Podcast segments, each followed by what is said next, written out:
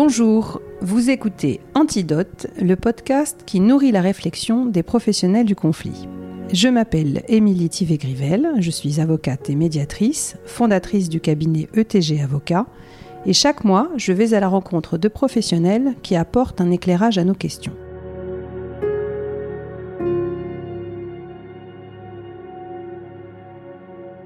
Comment dépasser ces conflits qui entravent nos vies?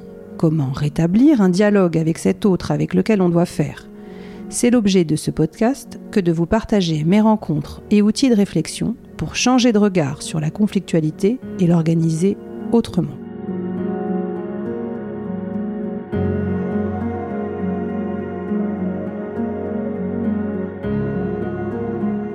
Aujourd'hui, je reçois Olivier Chamberloir.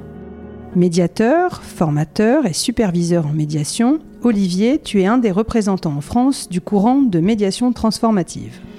Tu as d'ailleurs traduit de l'américain au français l'ouvrage de référence de Bush et Folger. Alors, euh, il s'agit de Robert Baruch Bush, pas d'une autre famille. Euh, sous le nom La médiation transformative, une approche non directive des conflits, aux éditions RS. Tu animes le réseau francophone faisant connaître cette approche. Tu as aussi une casquette de coach puisque tu as fondé il y a quelques années une société de coaching et de formation, après une formation initiale d'ingénieur, puis un parcours professionnel de consultant au sein d'entreprises de conseil. Comment tu es venu à la médiation et est-ce que tu te souviens plus particulièrement ce qui t'a fait te dire que c'était vraiment dans cette posture de tiers et en particulier de non-sachant que tu te sentais le mieux Pour répondre à ta question, euh, c'est venu euh, la médiation un petit peu progressivement. Euh, parce que comme tu l'as rappelé, j'ai commencé ma carrière comme, comme consultant en organisation et management, ce qui voulait dire accompagner des, des, entreprises, des dirigeants et leurs équipes sur des projets de réorganisation par exemple. Et donc ça impliquait, donc c'était un travail de tiers, hein, mais, mais qui impliquait beaucoup de justement de de conseils, donc de suggestions, de, travail d'experts, de sachants, euh, bien sûr de la facilitation du dialogue euh, et de la prise de décision euh, commune, mais avec toujours une idée derrière la tête, des orientations vers lesquelles emmener les gens, etc. et des convictions à afficher, un avis sur toute chose. je caricature un peu peut-être, mais euh, mais c'est ce qui était attendu. Hein. C'est pour ça que c'est pour ça que les clients euh, payaient mon, cabinet. Je dois dire que euh, j'étais pas forcément à l'aise avec cette posture, en particulier quand j'étais tout jeune et face à des à des dirigeants assez capés qui pouvaient m'impressionner un peu. Et d'être propulsé comme ça, y compris d'ailleurs dans des situations parfois à transmettre un savoir que je venais d'acquérir au sein du cabinet. Euh, et d'être propulsé comme ça, comme un, comme un expert ou comme un sachant sur un certain nombre de choses sur lesquelles j'étais pourtant euh, assez débutant. Euh, j'étais pas forcément très à l'aise avec ça. je m'en suis accommodé. Euh, après, j'ai continué ce métier-là. Euh, au bout de quelques années, je, je me suis mis en indépendant, donc j'ai continué à faire ce métier-là. C'était ma question parce que je me souvenais plus si tu étais salarié au départ. Ouais, tu étais consultant, mais salarié d'une boîte qui prestait du conseil, c'est ça? Exactement, un cabinet de conseil qui était assez connu, euh, qui s'appelait Bossard Consultant, mhm. qui a, qui a disparu, enfin qui a été absorbé depuis par un groupe, euh, par le groupe Capgemini. Mhm. voilà, et à un peu moins de 30 ans, je me suis mis à mon compte. Et j'ai continué à faire la même chose euh, en tant qu'indépendant. Euh, et du coup, euh, petit à petit, un peu plus à ma manière, quoi. Donc, je, me suis un peu réaligné avec la façon dont dont j'entendais procéder, quoi, pour être plus confortable. Et donc, dans une posture que j'ai cherché à, rendre de, de, moins en moins, justement, sachante ou directive, d'être plus à l'écoute, de laisser plus les gens prendre leurs décisions par eux-mêmes. Euh, et donc je suis allé dans cette direction de la facilitation, euh, sachant que dans le mot facilitation, il y a, y a quand même euh, cette idée de, de structurer un process de, discussion ou de décision, euh, de, de l'outiller avec, euh, voilà, avec des méthodes, etc. Euh, et ça aussi, c'est pour ça que je dis que ça a été progressif. J'ai finalement cherché à m'en libérer de plus en plus. Et bref, quand je me suis rendu compte que dans mes interactions avec mes clients, je faisais des choses qui s'apparentaient au coaching, c'est-à-dire accompagner les gens dans leur réflexion sur la façon dont, ils fonctionnent euh, eux-mêmes et, en interaction avec leur environnement. quand je me suis rendu compte que je faisais aussi quelque chose qui pouvait s'approcher de la médiation, c'est-à-dire euh, aider des, gens dans euh, leurs efforts pour dialoguer, pour prendre des décisions ensemble, j'ai cherché justement à me raccrocher à des écoles de, de, médiation notamment, à voir quelles, quelles formations complémentaires je pouvais suivre, dans quel courant je pouvais m'inscrire, etc. Et j'ai eu un peu de mal parce qu'en fait, j'ai trouvé, euh, trouvé beaucoup de choses qui euh, ressemblaient pas mal à, à, cette facilitation que je pratiquais déjà, c'est-à-dire, euh, encore une fois, l'accompagnement assez structuré dans des processus de, de, de dialogue et de décision. avec des méthodes et des outils que pour la plupart j'avais déjà pratiqués, comme le problem solving ou la négociation raisonnée ou euh, d'autres méthodes de, de, créativité, etc. Des approches, on est encore très interventionnistes en fait. C'est un peu ça. Oui, que, en tout cas, en tant qu'aujourd'hui, que médiateur transformatif, je considère comme, euh, comme très interventionniste, assez structurante. Moi, c'est ce qui m'a euh, frappé quand j'ai regardé ton parcours dans le détail, c'est qu'on a l'impression que tu allé vers quelque chose de, de plus en plus épuré, finalement. Exactement. je suis vraiment toujours dans cette quête-là, et c'est ça que j'aime dans l'approche transformative, c'est que en fait, on est amené à se questionner euh, en permanence dans le travail réflexif qu'on fait comme, comme tout professionnel de l'accompagnement, quand on s'interroge sur, euh, sur ce qu'on fait, ce qu'on a fait, euh, pourquoi on l'a fait comme ci, comment on aurait pu le faire autrement. c'est qu'on est toujours en train de s'interroger sur où est-ce qu'on a mis le curseur en termes d'interventionnisme et de directivité. Est-ce que c'était pour de bonnes ou de mauvaises raisons Est-ce que c'était pour se rassurer soi-même ou pour se, pour se montrer utile, pour se, se convaincre que soi-même on était utile euh, ou, euh, ou, bien euh, est-ce que c'est parce qu'il y en avait vraiment besoin quoi J'ai cherché et j'ai fini par trouver l'approche transformative qui correspond justement à cette à, cette quête de, euh, on va dire, du geste épuré, de, de l'accompagnement du dialogue. Quoi. Je voulais que tu puisses un peu nous décrire euh, la particularité de, de ce process de médiation. Et euh, pour ceux qui ne la connaissent pas, et peut-être aussi déjà lever un malentendu, parce qu'on pourrait se dire que transformatif, il s'agit de transformer les gens, et non, il s'agit de travailler sur le conflit. Donc, Hmm, bonne, bonne, bonne, remarque. C'est ton sujet. Euh, si tu peux décrire un. Voilà. Oui, alors déjà, transformative, c'est un peu c'est un anglicisme. Hein. c'est la, la, traduction euh, qui nous est parvenue euh, via le Québec du, du, du mot en l'état anglais, hein, enfin américain. donc certains disent transformatrice ou transformante, ou, etc.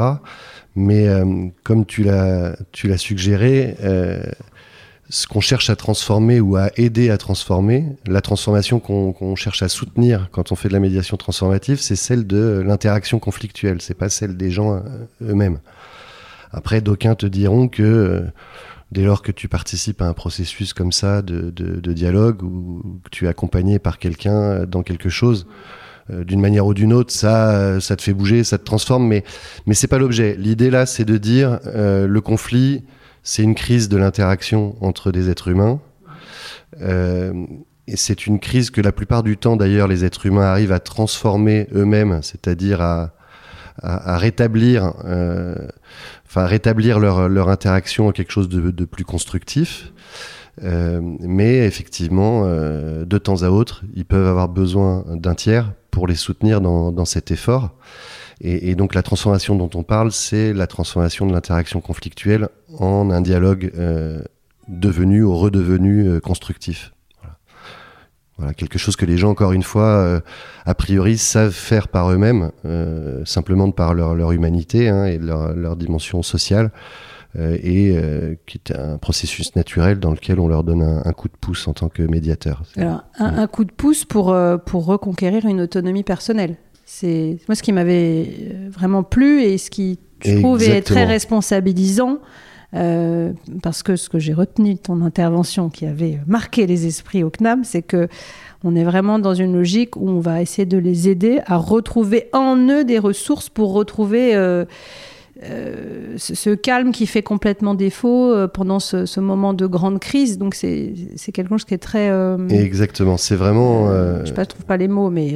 alors c'est l'empowerment shift, si j'en parle correctement. Ah oui, alors l'empowerment shift, c'est effectivement les, mouvements que les gens opèrent pour mm. reprendre le contrôle d'eux-mêmes. Mm, mm, et c'est ce à quoi on est le plus attentif en médiation transformative. Et effectivement, tu as, complètement raison, c'est central, c'est-à-dire que quand on fait de la médiation transformative, euh, on met un petit peu de côté la recherche de solutions, euh, en considérant que euh, les personnes sont, ça c'est assez classique de le dire, les, meilleures expertes de leurs solutions et, de leurs problèmes et, les plus à même de trouver leurs leur solutions dès lors qu'elles retrouveront leur capacité à dialoguer de façon constructive. Et donc on considère la solution comme, on va dire, un bénéfice collatéral ou voilà ou un bénéfice de second niveau par rapport à une interaction transformée justement qui a, qui, a, retrouvé son caractère constructif. de même, on considère que les fameuses, la fameuse reconnaissance mutuelle qu'on peut attendre des personnes en conflit, est quelque chose qui ne peut pas être euh, forcé, qu'elle doit être volontaire et elle doit découler d'une d'une décision des personnes de se réouvrir l'une à l'autre euh, et donc d'une capacité retrouvée euh, de, chacune à prendre cette décision. et, donc on en vient à cette histoire d'empowerment, c'est-à-dire de dire ce qui est central dans tout ça, c'est que les personnes retrouvent leur pleine capacité euh, cognitive, on va dire, et leur pleine, leur pleine capacité à, à décider euh, ce qu'elles veulent faire et comment, comment elles veulent le faire, notamment de se réouvrir à l'autre.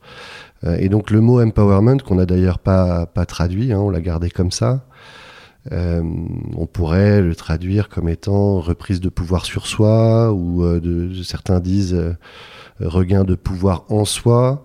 Euh, mais c'est finalement une reprise de contrôle sur soi-même, c'est-à-dire mm. le fait de euh, petit à petit, euh, par petits mouvements, mm. justement les mm. fameux empowerment shifts, mm-hmm, mm-hmm. Retrouver en fait une forme de calme, une forme de clarté, de lucidité.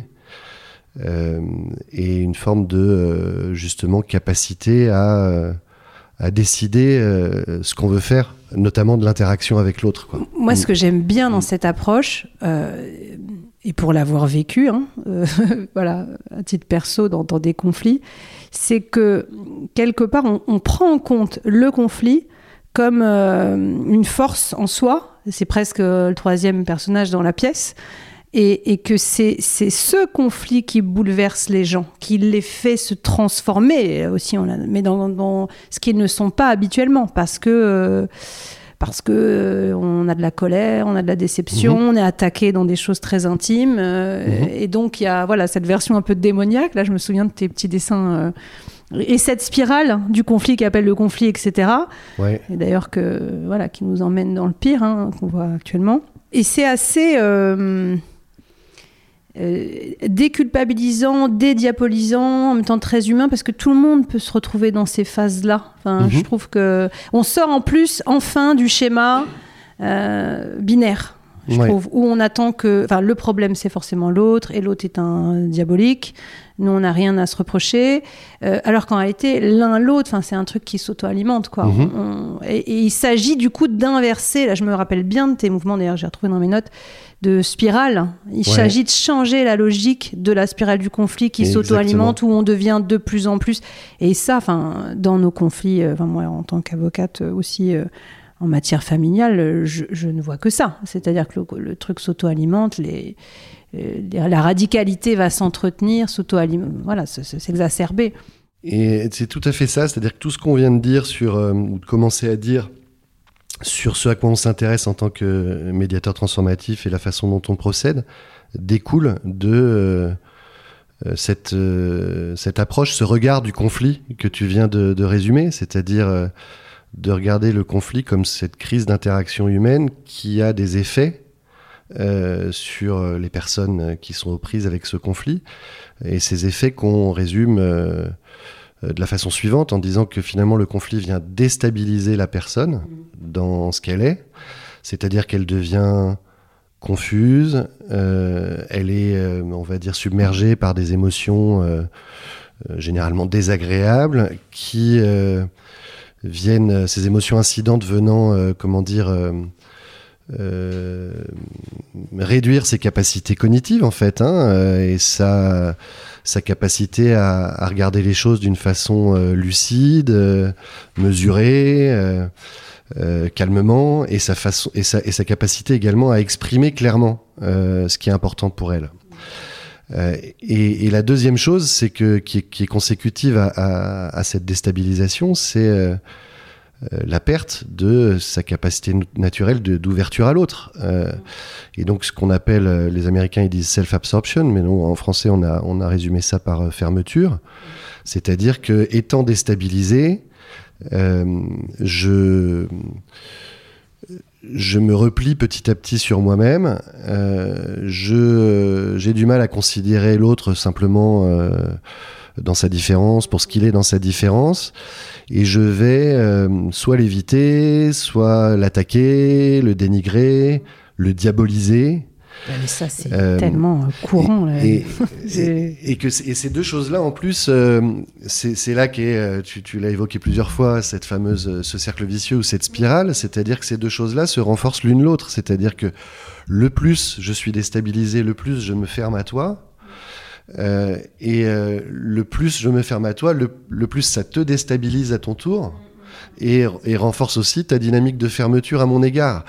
Euh, et, bon, ça boucle aussi en interne à chacun, c'est-à-dire que le plus je me comporte, on va dire, de, façon consécutive à ce, repli sur moi, c'est-à-dire que je t'évite ou que je, ou que je t'attaque le plus ça me, ça me déstabilise moi-même, dans le sens où je suis pas fier. Même, euh, tu vois, ça, peut même me répugner si je prends euh, trois secondes de recul, la façon dont je suis en train de me comporter euh, vis-à-vis de toi. Quand bien même je suis en train de te détester et de te diaboliser, quoi. C'est peut-être ça, pour ça que moi je tiens à ce que cette approche, elle soit elle soit diffusée, connue, parce que on, on, a cette tendance, en tout cas quand euh, on va dire c'est une idée, peut-être une idée reçue, mais on, a l'impression qu'on découvre les gens, voilà, dans les phrases qu'on entend, on découvre les gens au moment des séparations, typiquement. Mmh. Bon, euh, bah, oui et non, parce que c'est le moment de la crise. Donc la crise révèle une facette de soi, mais qui n'est. Est-ce que c'est vraiment soi Tu vois? Ben Ouais, l'idée c'est que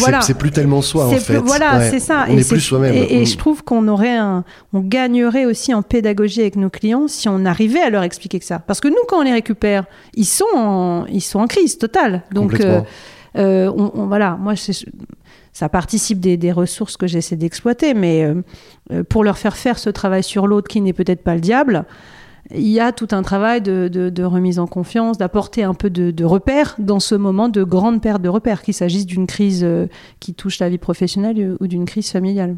Tout à fait. Et d'ailleurs, on parlait de médiation, mais on fait aussi de l'accompagnement individuel de personnes qui ah bah sont en situation de conflit ça se rapproche peut-être de ce que pourrait faire un avocat qui est sensibilisé à la médiation ou qui est même médiateur, euh, qui est plutôt que de prendre en charge euh, euh, par délégation, on va dire, le les manifestations de la fermeture à l'autre, c'est-à-dire eh une forme de et on va les amplifier en plus, de défense ou d'attaque, mm. etc. par délégation de son client, plutôt de l'aider à prendre du recul, de reprendre le pouvoir sur lui-même pour euh, réfléchir à des façons peut-être alternatives de gérer la, situation. Et, là, mm. euh, il y aurait un gros boulot à faire euh, dans les écoles d'avocats, en fait. Parce que nous, on appuie au contraire. Enfin, nous, l'avocat qui reçoit la personne, s'il n'a pas d'autres repères que ceux de base du contentieux, on va presque le conforter dans sa certitude que l'autre est le diable, qu'il est ceci, qu'il est cela. On va lui donner de l'empathie. Donc, on va pas l'aider à sortir de mm-hmm. sa croyance du moment. Alors pour fréquenter euh, pas mal de médiateurs, enfin d'avocats formés à la médiation, sauf quand on a commencé à être, faire ce moment inverse, bien sûr. Je constate qu'effectivement, euh, ça modifie souvent en profondeur ah bah, leur façon d'exercer leur ah métier bah, d'avocat. Bien sûr, bien sûr. Bah, on fait plus le même premier entretien, ça je te confirme. Hein. Ah ouais, c'est ça. Ah bah oui, c'est du jour où tu commences à avoir un vrai changement de paradigme, ton premier entretien avec ton client n'est plus du tout le même. Mmh. Euh, voilà, c'est pas que tes intentions sont pas les mêmes, mais tu as une approche qui est beaucoup plus riche et qui est plus utile surtout, qui est plus utile. Parce que tu, n'apportes pas moins de soutien, mais tu fais un, accompagnement euh, différent. Euh, je m'éloigne un peu là. Tu as dit un truc tout à l'heure sur lequel je suis pas revenu, qui est le, le le fait de, je sais pas comment tu as dit ça, de dédramatiser le conflit ou de, de le de le présenter ou de l'aborder comme quelque chose qui fait partie du quotidien en fait. c'est même un troisième personnage en fait. J'aime bien cette idée, je l'ai retrouvée dans le livre de Gary Friedman, uh-huh. euh, qui, je pense, y a évoqué encore quelqu'un, un autre formateur, qui en séance jouait la personne un peu diabolique qui, murmure à l'oreille de là en disant mais non, t'es en train de te faire arnaquer, euh, tu vois, comme cette image qu'on voit des fois dans les, dans les BD là, euh, avec une bulle de, quelqu'un qui, qui qui te, suggère des intentions hyper négatives. Voilà, c'est mmh. ça, le côté diabolique. Je sais pas si on l'a dans Astérix ou je ne sais mmh. dans quel BD, mais, mais c'est vraiment ça. Parce qu'on est en permanence dans ce mouvement d'avoir des, des, des, pensées où tu as envie d'en découdre et, quelqu'un presque te les suggère. Donc le, le, conflit est presque une force autonome. Euh. Oui, et alors ce qui est intéressant, c'est que justement, euh, je, je trouve que euh, finalement, c'est quelque chose qui est assez familier pour les gens. Euh, ça permet, enfin, l'idée c'est d'élargir un petit peu le, la vision qu'on a du conflit, c'est-à-dire que nous on est très comme ça en, en transformative, c'est-à-dire que ce, ce, fameux cercle vicieux qu'on a décrit euh, de déstabilisation et de fermeture progressive qui s'auto-entretiennent, c'est quelque chose qu'on expérimente euh, quasi quotidiennement dans nos vies, à ah des, avec des niveaux d'intensité divers dès que finalement qu'on interagit avec l'autre euh, et qu'on est confronté à, sa différence de sensibilité, de point de vue, euh, d'opinion, etc., euh, on peut voir se mettre en route ce phénomène où on est un peu déstabilisé par ce que dit l'autre, euh, parce qu'on le comprend mal, qu'il y a un malentendu, ou qu'on y décèle un procès d'intention ou une attaque, euh, ou que tout simplement on trouve que euh, est pas, il est complètement à côté de la plaque par rapport à un sujet de société, etc. Et on voit se mettre en route cette mécanique. Et, ce qui est très je voudrais être assez optimiste là-dessus, c'est-à-dire que ça, nourrit chez nous la conviction que, euh, étant familiarisé à ce phénomène, on est également entraîné euh, pour le transformer. Et donc cette fameuse inversion de la spirale que tu, euh, que tu as évoquée tout à l'heure, on le fait en permanence, c'est-à-dire que on se réajuste dans une interaction avec l'autre quand on sent que c'est en train de déraper du côté de, de, de, ce cercle vicieux, et on prend une décision justement, on reprend du pouvoir sur soi-même euh, par rapport à ce début d'agacement, etc. On s'est dit, bah non, quand même, euh, ce serait trop bête de s'embrouiller euh, pour cette histoire, etc. Et on fait un petit effort, on demande une clarification, on reprend un mot qu'on a, dont on a compris qu'il était peut-être perturbant pour l'autre, etc.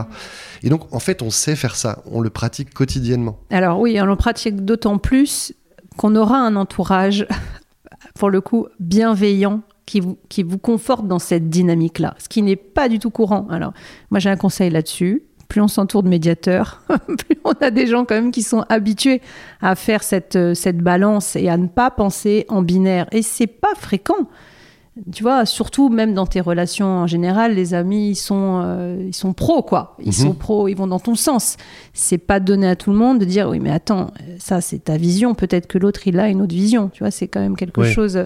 Euh, moi, je, vois que je suis hyper aussi influencée euh, par les paroles bienveillantes de certains qui peuvent vraiment agir, euh, me faire redescendre, ou ouvrir euh, quelque chose, euh, une, forme d'acceptation.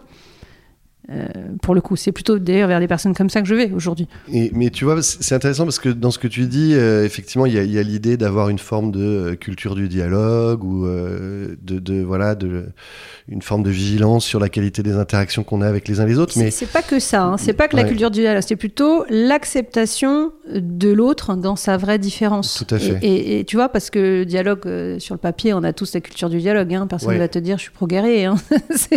mais c'est plutôt euh, est-ce que tu l'acceptes même dans sa bizarrerie Tu vois, dans son, son sa façon d'être qui, qui, heurte des fois des choses profondes. Hein. C'est pas, c'est pas, pas du tout évident, hein, surtout en ce moment. Là. Moi, je, voilà, l'ouverture, c'est compliqué de la cultiver. Là. Quand tu vois des prises de position qui peuvent heurter des choses. Euh, Bien sûr, sur des sujets qui sont graves. Sur des sujets graves, euh, là, on est en plein dedans. Là, Mais si on, revient, si on revient à des situations mm. beaucoup plus anodines mm. du quotidien, moi, j'ai pour coutume de dire que euh, les personnes avec lesquelles on s'engage le plus souvent dans cette spirale négative euh, de l'interaction conflictuelle, c'est les personnes avec lesquelles on, est le plus proche et, avec lesquelles on interagit le plus fréquemment.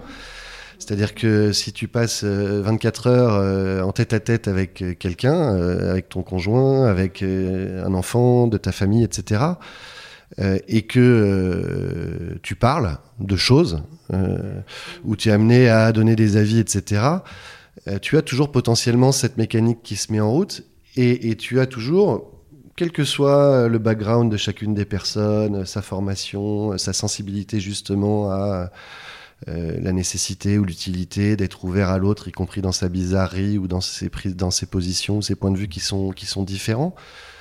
Euh, tu as toujours ces mécanismes de rappel qui se mettent en route parce que, parce que bah, ok, on a envie d'être soi-même et de s'affirmer dans sa différence, mais en même temps, euh, on a consciemment ou inconsciemment euh, l'envie, le, besoin d'interagir avec l'autre. Et c'est ces deux choses-là qui se nourrissent d'ailleurs. Hein. c'est c'est on devient soi-même ou on est vraiment soi-même que en interaction avec les autres parce que c'est ça qui nous amène à affirmer notre identité euh, c'est ça qui nous amène à l'enrichir aussi par euh, influence successive par comparaison euh, etc et donc ce qui est super important pour nous en médiation transformative c'est d'être profondément convaincu que intrinsèquement les êtres humains y compris quand ils sont partis assez loin euh, dans cette spirale négative, ont euh, à la fois la motivation et la capacité euh, d'inverser la tendance.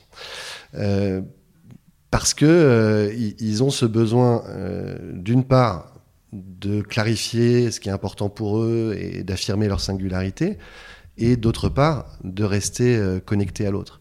Oui, quand il y a une volonté, voilà, ça n'y a pas toujours de volonté. Pas toujours. Mais c'est vrai que quand même très très souvent... Une volonté de rester euh, en lien, tu vois. C'est d'ailleurs... Euh, bien sûr. Bien sûr, tu peux ne pas avoir euh, la volonté de rester en lien et même il peut même être salvateur pour tout le monde de rompre la relation. Mais ce que je veux dire, c'est qu'au quotidien, on, passe son temps à partir dans des dynamiques conflictuelles et, et, à les inverser, à les transformer, y compris quand on, quand on se fâche assez fort. Euh, et que derrière, bah, euh, sur l'initiative de l'un ou l'autre, euh, on rentre dans un processus de clarification et de réconciliation. On se dit, tiens, il faudrait qu'on se parle du truc, etc.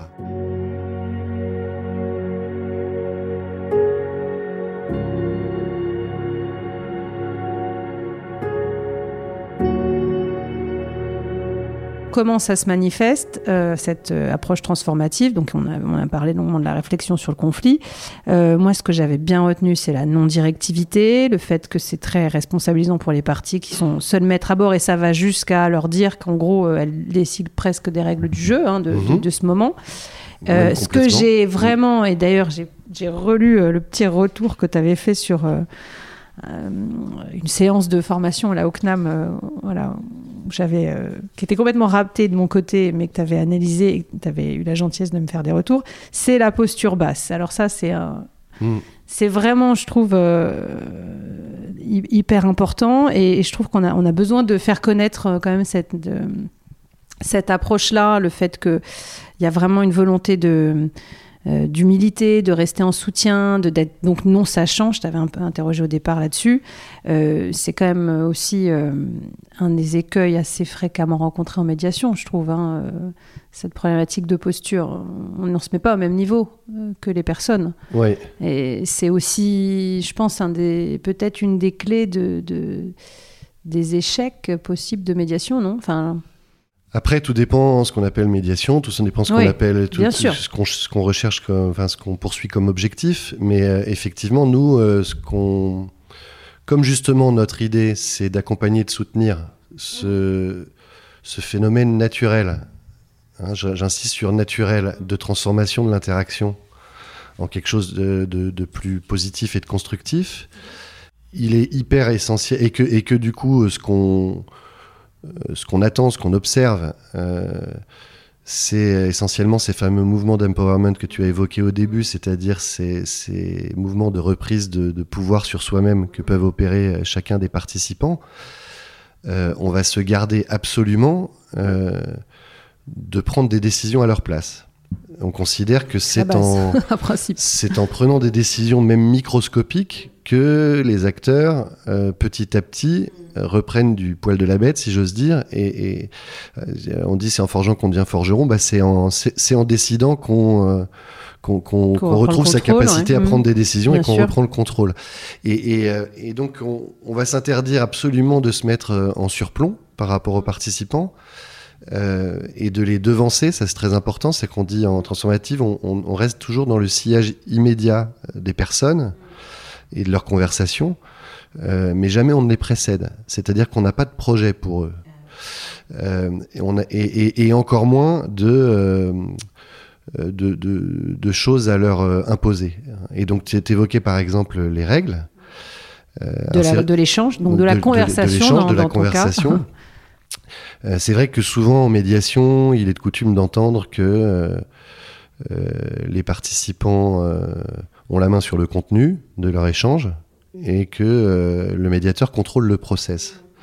Ben nous, on contrôle pas le process. On considère que contrôler le process, c'est euh, déjà prendre des décisions à la place des participants et donc euh, finalement, sans le dire, considérer qu'ils sont pas capables de le faire et, surtout les empêcher de se, de, se, remettre à le faire. Et donc, d'une part, la conversation, on va considérer, on dit qu'elle est qu'elle est libre, qu'elle est ouverte et qu'elle engendre sa propre structure, c'est-à-dire qu'elle n'est pas supposée suivre un processus prévu à l'avance. C'est euh, les participants qui l'inventent, comme dans la vraie vie.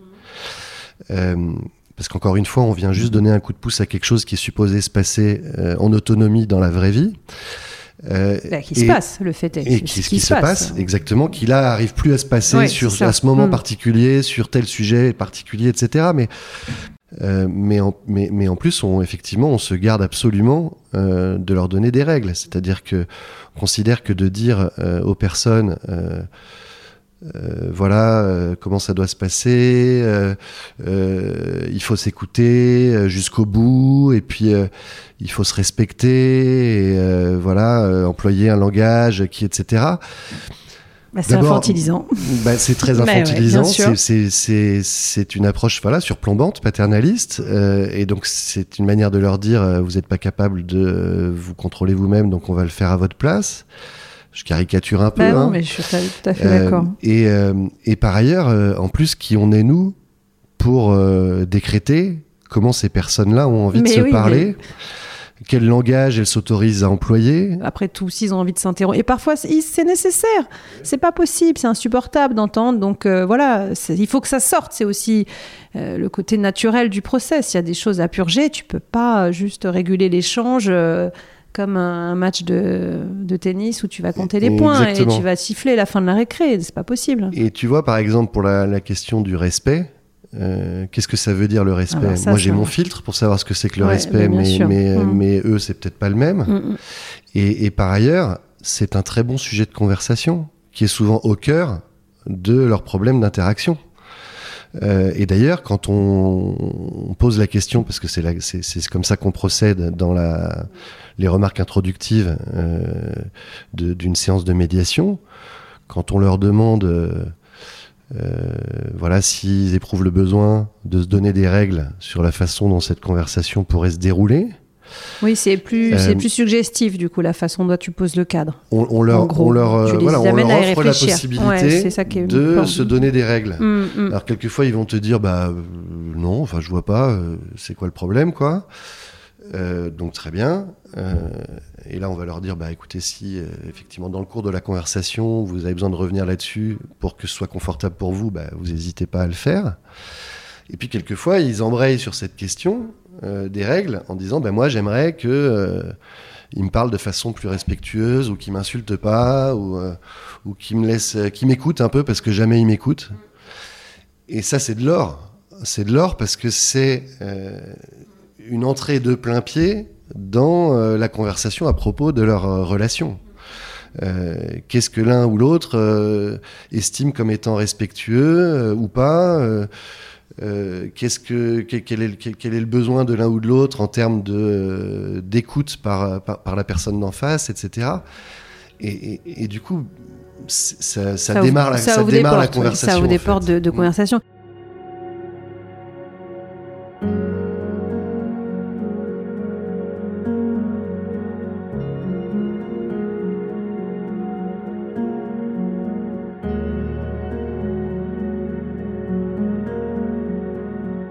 Je me demandais s'il n'y avait pas un moindre engagement du médiateur euh, dans cette approche-là.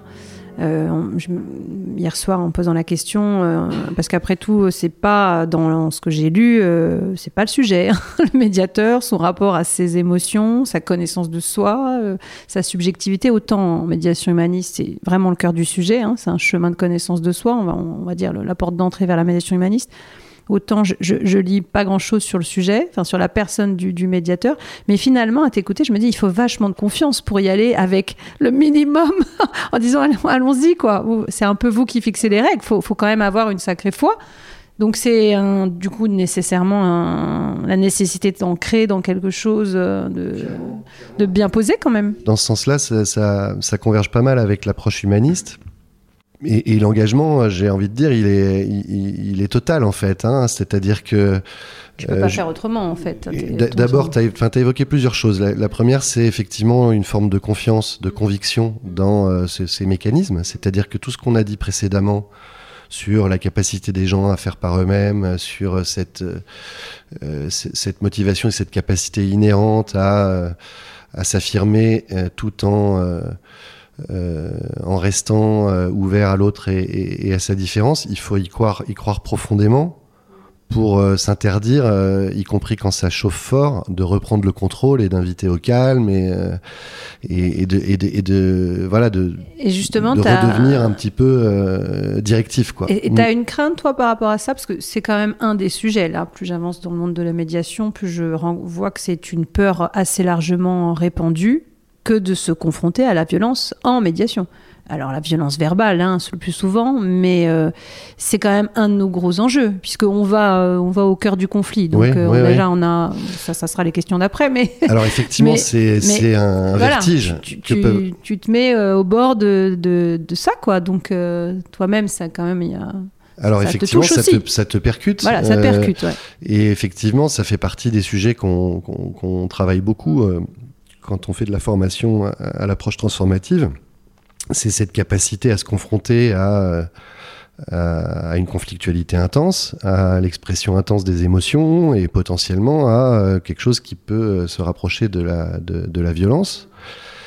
Euh, de s'interdire une forme de régulation trop directive et de maîtriser également les échos, les impacts que ça peut avoir sur soi-même. Alors, comment tu te prépares, toi pour une, une, séance de médiation transformative? Écoute, je me prépare pas plus que ça. Euh, je m'offre, euh, on va dire, euh, cinq minutes de calme, si, si, je peux, avant, avant le démarrage.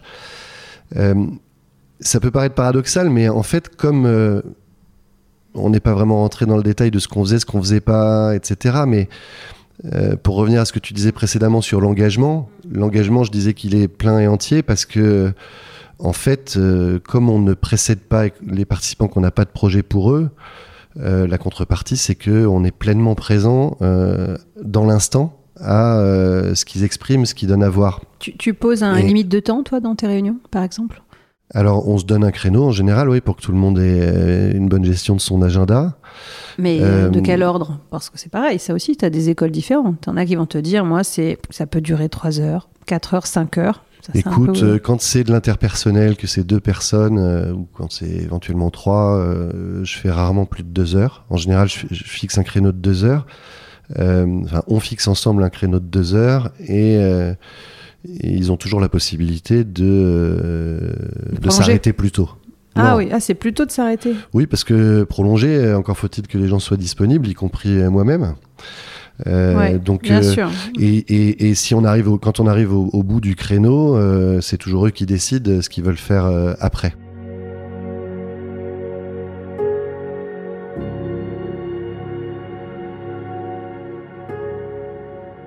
Alors justement, dans quel domaine en particulier toi tu interviens en médiation? C'est vrai que je j'ai pas commencé par là. Tu vois, j'ai fait de la non-directivité. Alors, il faudra, qu'on revienne après, je pense, à l'histoire de la, de, de, la, de la présence, de l'engagement, de la préparation, etc.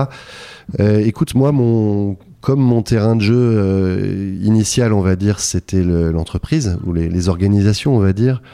Euh, j'ai commencé à faire de la médiation euh, dans ce type de contexte, donc de, de la médiation euh, sur le lieu de travail, on va dire.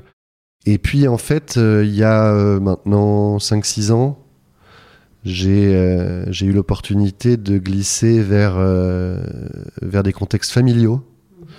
Euh, d'abord sur des sujets de, de succession ou d'anticipation de succession. Donc voilà, des, des, familles, des fratries et leurs parents, enfin avec ou sans leurs parents, on va dire.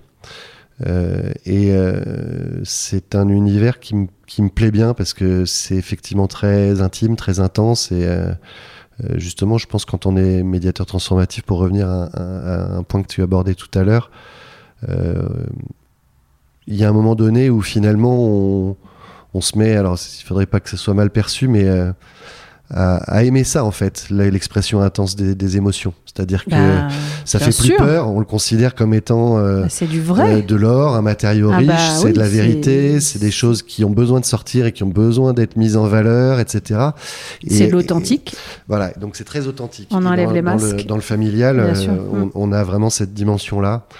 voilà, le familial, plusieurs générations, toi, hein, c'est la particularité quand même. Alors plusieurs générations ou bien parfois simplement au sein d'une fratrie, dans des euh, contextes de succession patrimoniale, je crois. Hein. Euh, voilà, et prise en charge de la dépendance d'un parent, euh, voilà, des décisions difficiles à prendre entre frères et sœurs qui se parlent plus ou moins ou plus ou moins bien depuis un certain temps, etc. sur la dépendance de leurs parents, mais sur aussi la façon de gérer telle ou telle partie de patrimoine commun, une indivision, que sais-je. Il y a un tel besoin dans ce domaine-là. Voilà, toutes ces choses-là. Euh, voilà, et puis euh, du coup, je me suis mis aussi à accompagner des couples, euh, soit des couples qui ne sont pas dans une dynamique de séparation, mais qui identifient qu'elles ont du mal à aborder des, sujets difficiles et que, et que, ça peut les aider d'être soutenus ponctuellement comme ça dans des efforts de dialogue. ou bien au contraire des couples divorcés, séparés qui euh, mesure l'intérêt de retrouver le chemin du dialogue pour, euh, euh, on va dire, vivre cette relation qui de toute façon continuera, en particulier quand ils ont des enfants. de la vivre sereinement, justement en sortant de la déstabilisation et de la fermeture l'un à l'autre. voilà, pour euh, de nouveau peut-être pas forcément se fréquenter de manière étroite, mais au moins euh, se, croiser de façon sereine et, et, constructive. voilà. Euh, je t'ai interrompu tout à l'heure justement sur le, questionnement personnel, non, la préparation. Tu m'as dit que tu voulais revenir là-dessus. Ouais, tu parlais de l'engagement, l'engagement du, du, médiateur transformatif et aussi de sa euh, de sa tolérance à la, violence qui mmh. peut s'exprimer mmh. euh, mmh. en, médiation. Est-ce que c'est le bon mot tolérance préparation Est-ce que c'est euh, moi voilà ce qui est c'est est-ce que c'est plutôt c'est la peur quoi, la peur de la violence qui m'interpelle et que je vois quand même assez fréquemment C'est vrai que c'est c'est un vertige pour beaucoup de, médiateurs débutants et, et c'est aussi justement une des raisons pour lesquelles on peut revenir, même si on n'en avait pas l'intention, à des réflexes très directifs. Ouais, euh, Et, donc c'est un vrai effort. Hein. Mm. En, transformative, en fait, euh, euh, on, gère plutôt, on gère ça plutôt bien puisque on va dire que l'intervention principale, le type d'intervention euh, majeure qu'on utilise en, médiation transformative, c'est ce qu'on appelle le reflet. Euh, et donc, comme son nom l'indique, ça consiste à refléter fidèlement ce que les personnes expriment, chacune d'entre elles, au moment où elles l'expriment. Euh, et, et, quand je dis fidèlement, c'est euh, en employant euh, le même champ lexical, enfin les mêmes mots, les mêmes expressions clés, signifiantes, celles qui sont chargées justement de déstabilisation et de fermeture. Euh, donc dès qu'il y a de l'émotion forte, dès qu'il y a des procès d'intention, et dès qu'il y a des mots chargés, on les reprend. Et, et on reprend également l'énergie avec laquelle ils sont exprimés. Je me souviens du reflet joufflu, donc. Oui, notamment joufflu ou charnu, c'est-à-dire que c'est riche comme euh, reflet. Voilà, tu on, c'est pas juste un petit miroir euh, qui reprend les, trois derniers mots du médiate de, la personne. Ça, c'est la version médiation humaniste où effectivement tu as une phrase clé je sens la tristesse, je sens la colère, etc. Oui. Voilà. Et tu vois, tu es dans aussi quelque chose d'assez pur et assez court. Oui, oui. Alors là, nous, quand, on, quand on, mm. offre un reflet, on l'offre euh, assez complet. Hein. Mm. Tu disais joufflu, mm. effectivement, c'est un mot qui, qui me vient de, de, mon mentor John Peter Weldon en, la matière. C'est-à-dire qu'on lui donne, on donne à voir, et c'est là que je voulais en venir, on donne à voir à la personne qui vient de s'exprimer euh, de manière brute, euh, et, la plus complète possible ce qu'elle vient d'envoyer. Eh oui. C'est la même intention du coup que Pour le miroir. Pour qu'elle puisse se rendre compte, parce que mm. comme on a dit, euh, la personne elle est déstabilisée, elle est confuse, elle manque de lucidité puisqu'elle est aux prises avec euh, ce conflit et ses effets incapacitants. Elle ne se rend pas forcément compte de ce qu'elle envoie. Donc la mm, première mm, fonction de ce reflet, c'est de, donner à voir. de lui donner à voir ce qu'elle a envoyé pour qu'elle puisse décider. On en revient à l'idée de décider si oui ou non c'était ça qu'elle voulait envoyer. Et donc décider si elle veut le réaffirmer, le compléter, le corriger, le nuancer. Et si elle décide de le nuancer, notamment, on va, on va considérer qu'en plus d'être un mouvement d'empowerment, qui est à dire une décision de, de, de, de modification de ce qu'elle a voulu exprimer, c'est un mouvement dit de reconnaissance, c'est-à-dire un mouvement d'ouverture ou d'attention à l'autre, parce que si je reprends un mot dont je me suis rendu compte qu'il était trop violent à ton égard, c'est une manière de prendre soin de toi et de, de, de, de me réouvrir en fait d'accord, à, toi, mm. tu vois. Mm.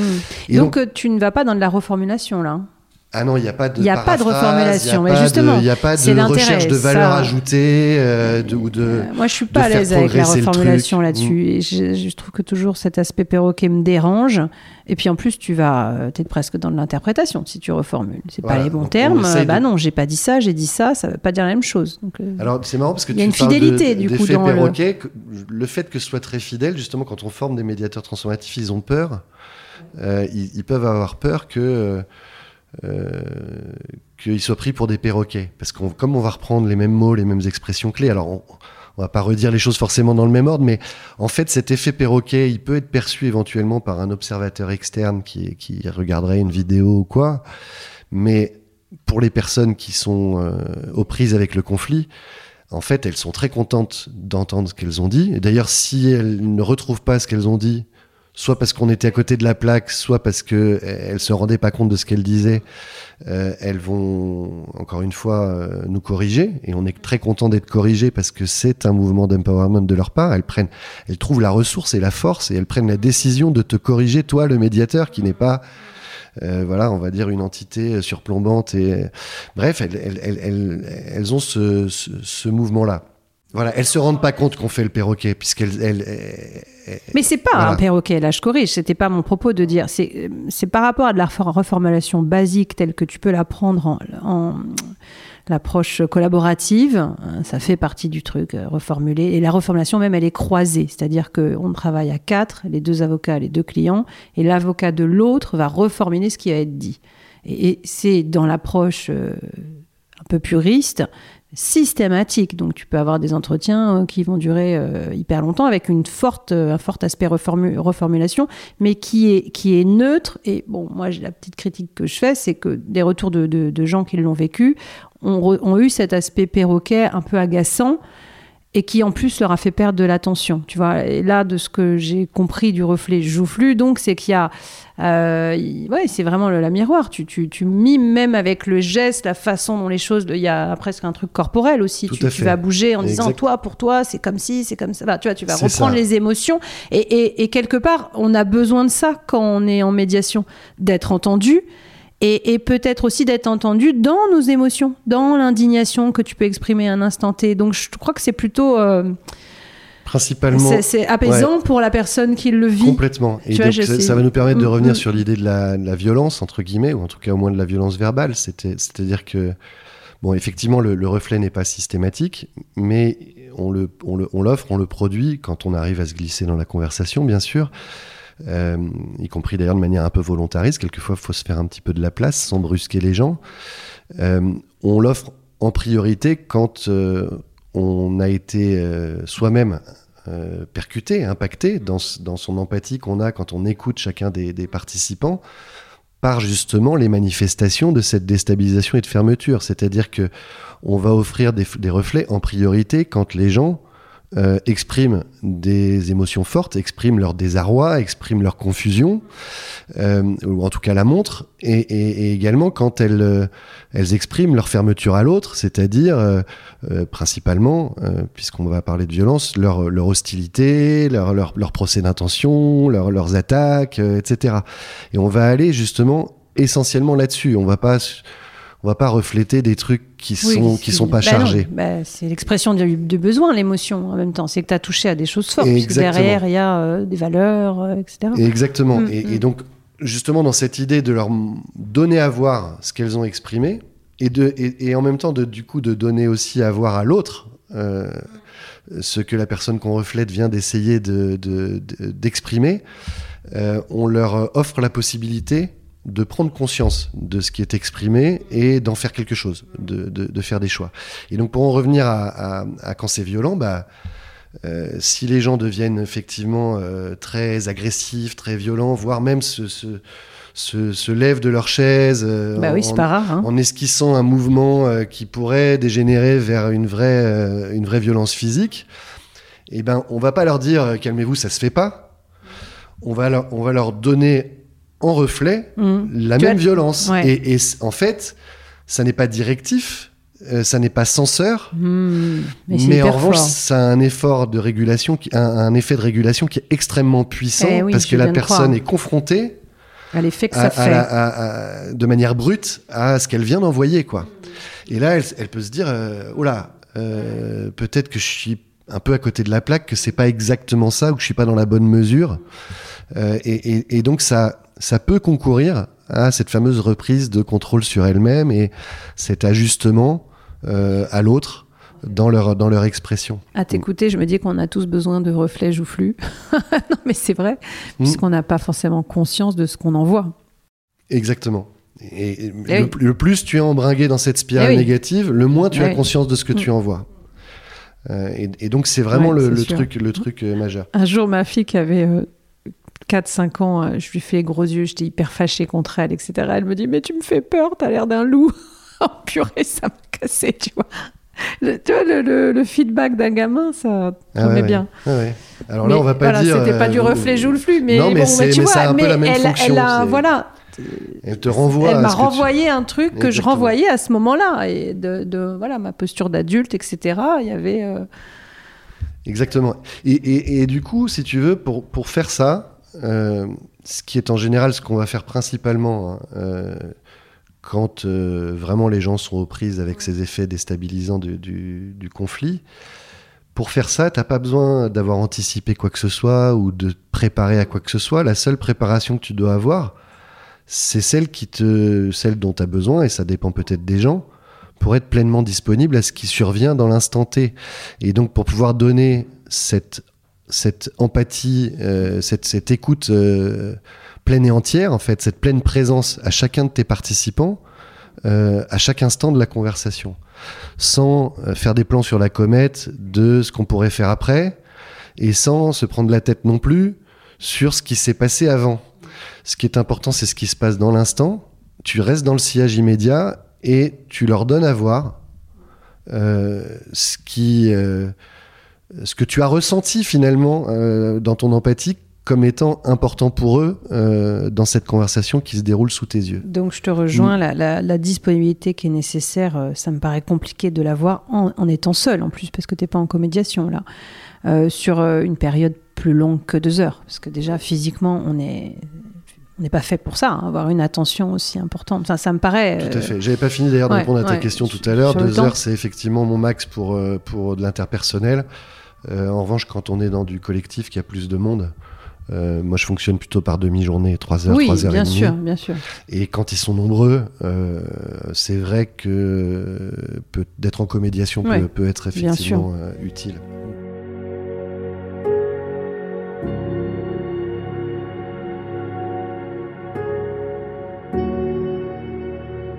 Est-ce que tu as réfléchi à ce que cela t'apportait à titre personnel?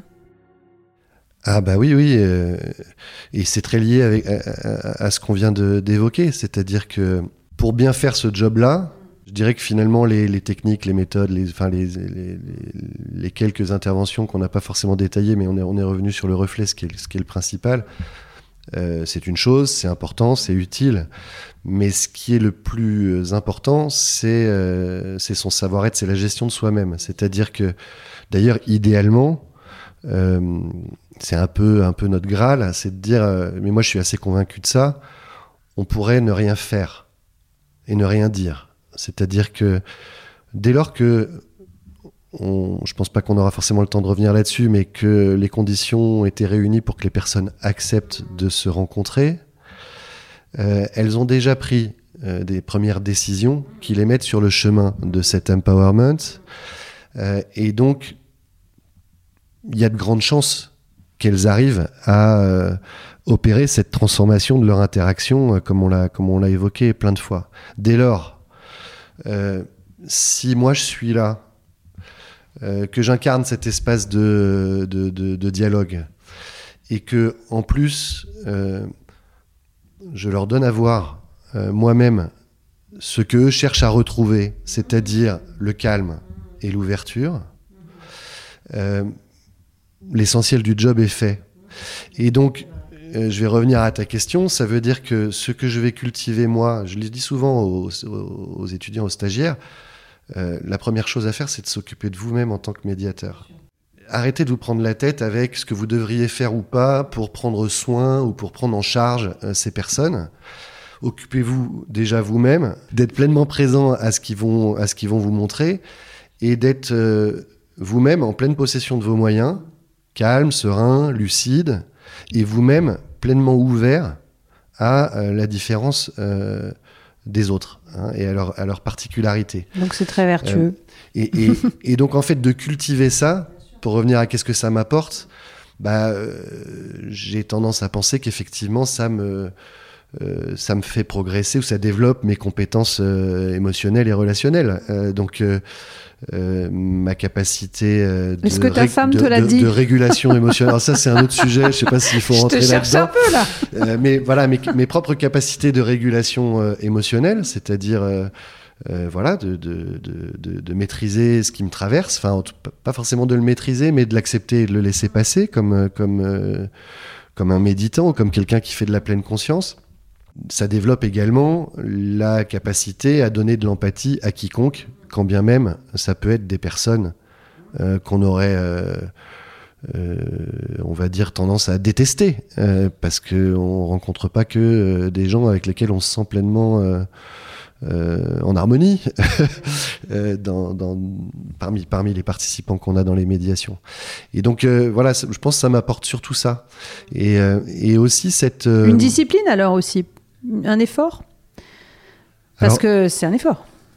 L'ouverture. oui, oui, oui. Alors il y a, y a de la discipline et de l'effort sur, sur, sur deux choses, à mon avis, effectivement. D'abord l'attention, le, le contrôle attentionnel, c'est-à-dire le fait de ramener toujours son attention à ce qui se passe euh, dans l'instant, plutôt que de se laisser euh, euh, perturber outre mesure par, on va dire, toutes les pensées perturbantes par lesquelles on peut être traversé, toutes les émotions perturbantes par lesquelles on peut, on être traversé, etc. Et, et, donc cette capacité à, ramener son attention sur ce, qui, sur ce qui se passe là et ce sur quoi on a décidé de, se focaliser, c'est-à-dire ce qu'expriment les gens dans l'instant. Euh, et effectivement, euh, la deuxième est, consécutive, hein, euh, dès lors que je suis pleinement attentif et que je ne prends pas d'avance sur le processus et que je me laisse pas non plus garder en arrière parce qu'il s'est passé avant que j'ai éventuellement raté ou voilà, je suis plus disponible pour pour accueillir l'autre en fait, quel, que soit ce qu'il a à donner, pour, euh, euh, et avec tout ce qu'on dit hein, quand on est médiateur, sans jugement, etc. Hein. Sans jugement. Euh, le jugement, on l'a toujours, euh, mais encore une fois, faut l'accepter comme étant quelque chose qui est si on en est conscient. Voilà, et, ça. et, dès lors qu'on est conscient, on le laisse passer Oui. et on se recale Mm, sur, mm. euh, sur ce que la personne cherche à exprimer. Quoi.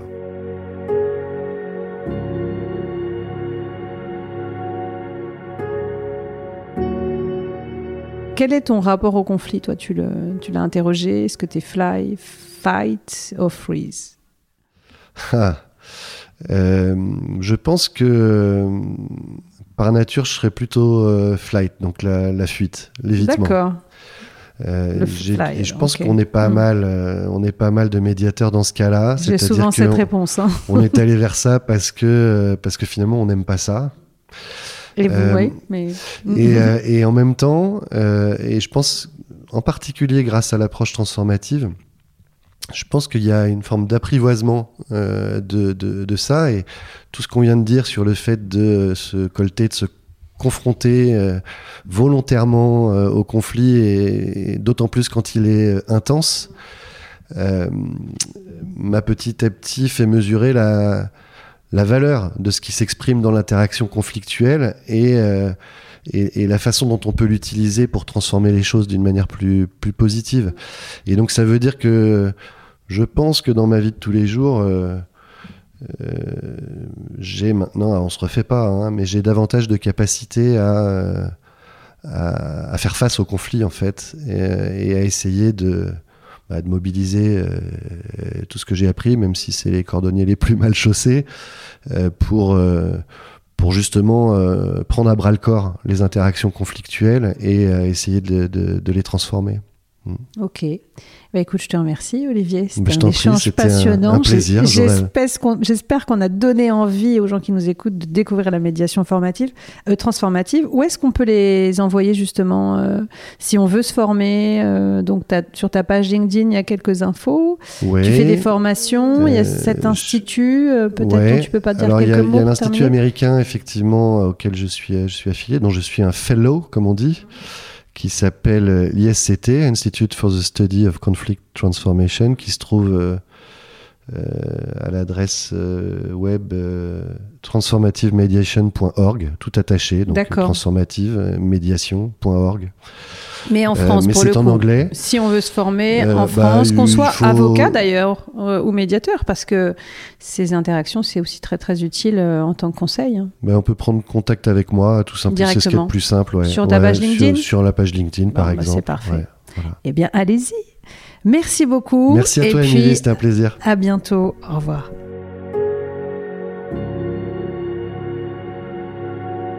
Merci d'avoir écouté cet échange. N'hésitez pas à me faire part de vos remarques via mon site www.etg-avocat.com. Vous pouvez également me suivre sur LinkedIn. À bientôt.